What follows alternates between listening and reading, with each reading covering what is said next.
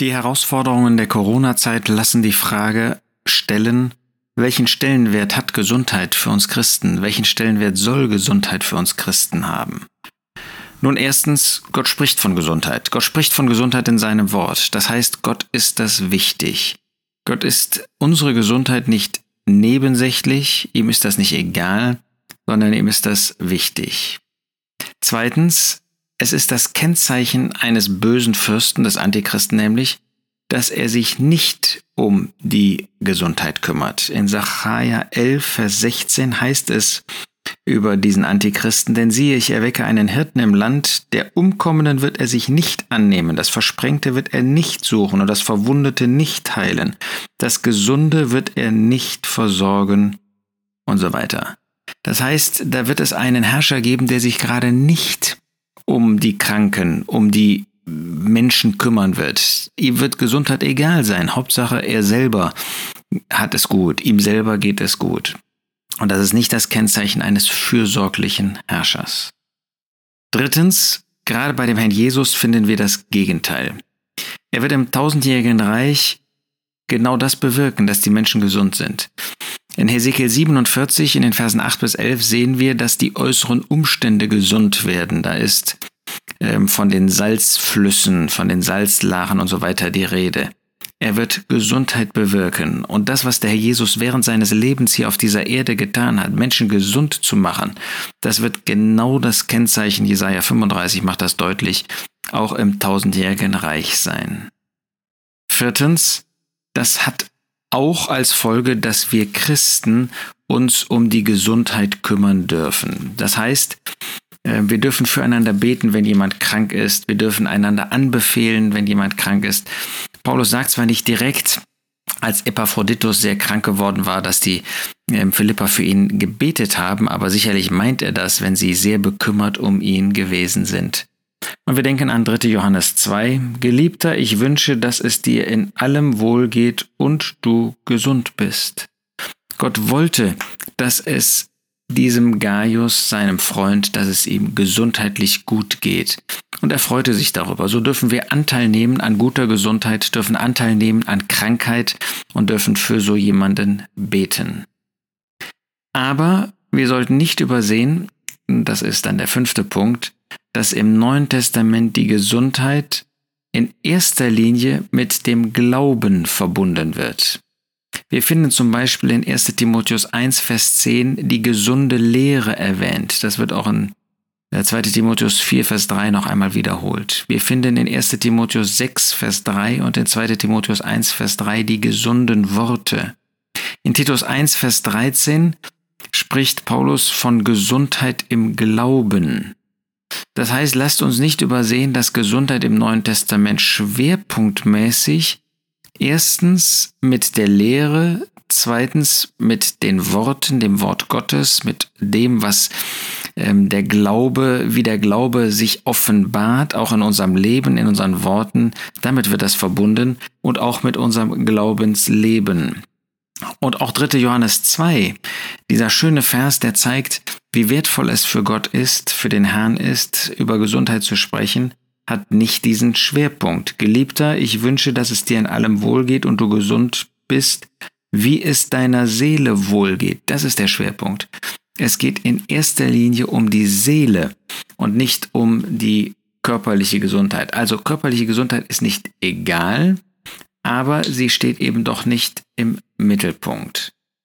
Und so ist es interessant, äh, das ist ein weiterer Punkt, dass wir im Alten Testament oft finden, dass ein gesunder geistlicher Zustand Auswirkungen hat auch auf die körperliche, seelische Gesundheit.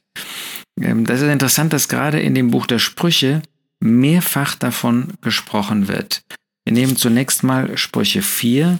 Dort heißt es in Vers 22, denn Leben sind sie denen, diese Worte, wenn man sie hört, die Worte, denen man gehorsam ist, die Worte Gottes, Leben sind sie denen, die sie finden und Gesundheit ihrem ganzen Fleisch. Wenn es uns geistlich gut geht, dann ist oft die Folge, dass es auch körperlich eine gewisse Ruhe, eine gewisse Entspannung gibt. Sprüche 13, Vers 17, da lesen wir, Ein gottloser Bote fällt in Unglück, aber ein treuer Gesandter, Gesandter ist Gesundheit, ist Heilung. Das führt zu innerer und äußerlicher Erfrischung, die man auch körperlich spürt. Sprüche 16, Vers 24. Huldvolle Worte sind ein Ho eine Honigwabe, Süßes für die Seele und Gesundheit, Heilung für das Gebein. Da sehen wir, dass diese innere Haltung, diese innere Situation und die äußere Gesundheit oft Hand in Hand gehen. Aber natürlich muss man vorsichtig sein.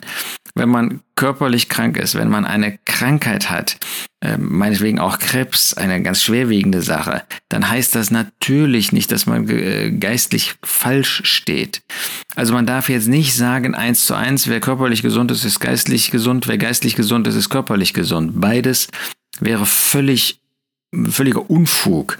Wir sehen das im Wort Gottes. Ich habe schon Epaphroditus erwähnt. Der war ein Mann, der für die Gläubigen kämpft, der sich für die Gläubigen einsetzte und trotzdem schwer krank geworden ist. Also wir dürfen nicht eine Einbahnstraße damit machen, eine Identität machen, Gesundheit und geistlicher Zustand überhaupt nicht. Aber wir finden eben doch, dass ähm, wenn es geistlich gut geht, man sich oftmals im Allgemeinen auch dann körperlich leichter entspannter fühlt. Umgekehrt macht ähm, Gottes Wort ganz deutlich, gerade in den Psalmen auch, dass wenn Sünde in meinem Leben ist, wenn Sünde auf mir lastet, das natürlich auch Auswirkungen auf Körper und Seele hat. Nehmen wir Psalm 38. Da ist ganz interessant, David spricht in diesem Psalm in den Versen 4 und 5 von seiner Sünde und seiner Ungerechtigkeit. Was sagt er in Vers 4? Nichts Heiles ist an meinem Fleisch wegen deines Zürnens, kein Frieden in meinen Gebeinen wegen meiner Sünde, denn meine Ungerechtigkeiten sind über mein Haupt gegangen und so weiter. Und dann sagt er in Vers 6, es stinken, es eitern meine Wunden wegen meiner Torheit. Ich bin gekrümmt über die Maßen gebeugt, den ganzen Tag gehe ich trauernd umher, denn voller Brand sind meine Lenden und nichts Heiles ist an meinem Fleisch. Da sehen wir, wenn es mir geistlich nicht gut geht, dann ist das oft auch damit verbunden, wenn ich Sünde in meinem Leben zugelassen habe, wenn Böses in meinem Leben ist, wenn ich verkehrt gehandelt habe, dass es mir auch gar nicht gut geht, auch gar nicht gut gehen kann. Das heißt, was wir so psychosomatische ähm, Erkrankungen nennen, Seele und Körper spielen sehr eng miteinander zusammen. Aber nochmal, wir dürfen auf keinen Fall zu dem falschen Schluss kommen, dass wenn es mir körperlich gut geht, ich geistlich gesund bin, wenn es mir geistlich gut geht, ich auch körperlich gesund bin. Nein, das ist kein Automatismus. Ich schließe damit, Heute haben wir den Eindruck manchmal, dass Gesundheit über alles gestellt wird, auch gesellschaftlich. Ja, auch gerade in der Corona-Zeit hat man den Eindruck, äh, es muss überall, es muss sichergestellt werden, dass es keine Toten gibt und die werden wir sowieso nicht verhindern können. Aber das kann auch bei uns als Christen in unserem Leben eine wichtige Rolle spielen, dass wir die Gesundheit über alles stellen. Und das tut Gottes Wort nicht. Gesundheit ist nicht das oberste Gebot, ist nicht die Maxime. Paulus sagt in 1 Timotheus 4, Vers 8, die leibliche Übung, das ist ja für die Gesundheit, ist zu wenigem Nütze, die Gottseligkeit aber ist zu allen Dingen nützlich, da sie die Verheißung des Lebens hat, des jetzigen und des zukünftigen. Das heißt, die körperliche Betätigung, die leibliche Übung ist nicht zu nichts Nütze, aber sie ist zu wenigem Nütze. Gesundheit ist nicht das Wichtigste, ist nicht unwichtig, aber es ist nicht das Wichtigste. Entscheidend ist, dass wir ein Leben in Gottseligkeit führen, dass wir ein Leben führen zur Ehre Gottes, zur Freude Gottes, zur Freude des Herrn. Wenn das vor deinem Herzen steht, dann kannst du auch die gesundheitliche Situation aus seiner Hand nehmen. Du sollst nicht gleichgültig darüber sein. Wir sollen äh, gesund leben, was an uns ist, aber wir sollen das nicht zum obersten Prinzip machen. Das oberste Prinzip ist, nach der Bekehrung ein Leben zur Freude des Herrn zu führen. Dann wird der Rest auch aus der Hand des Herrn für uns annehmbar sein, wie auch die Umstände konkret aussehen mögen.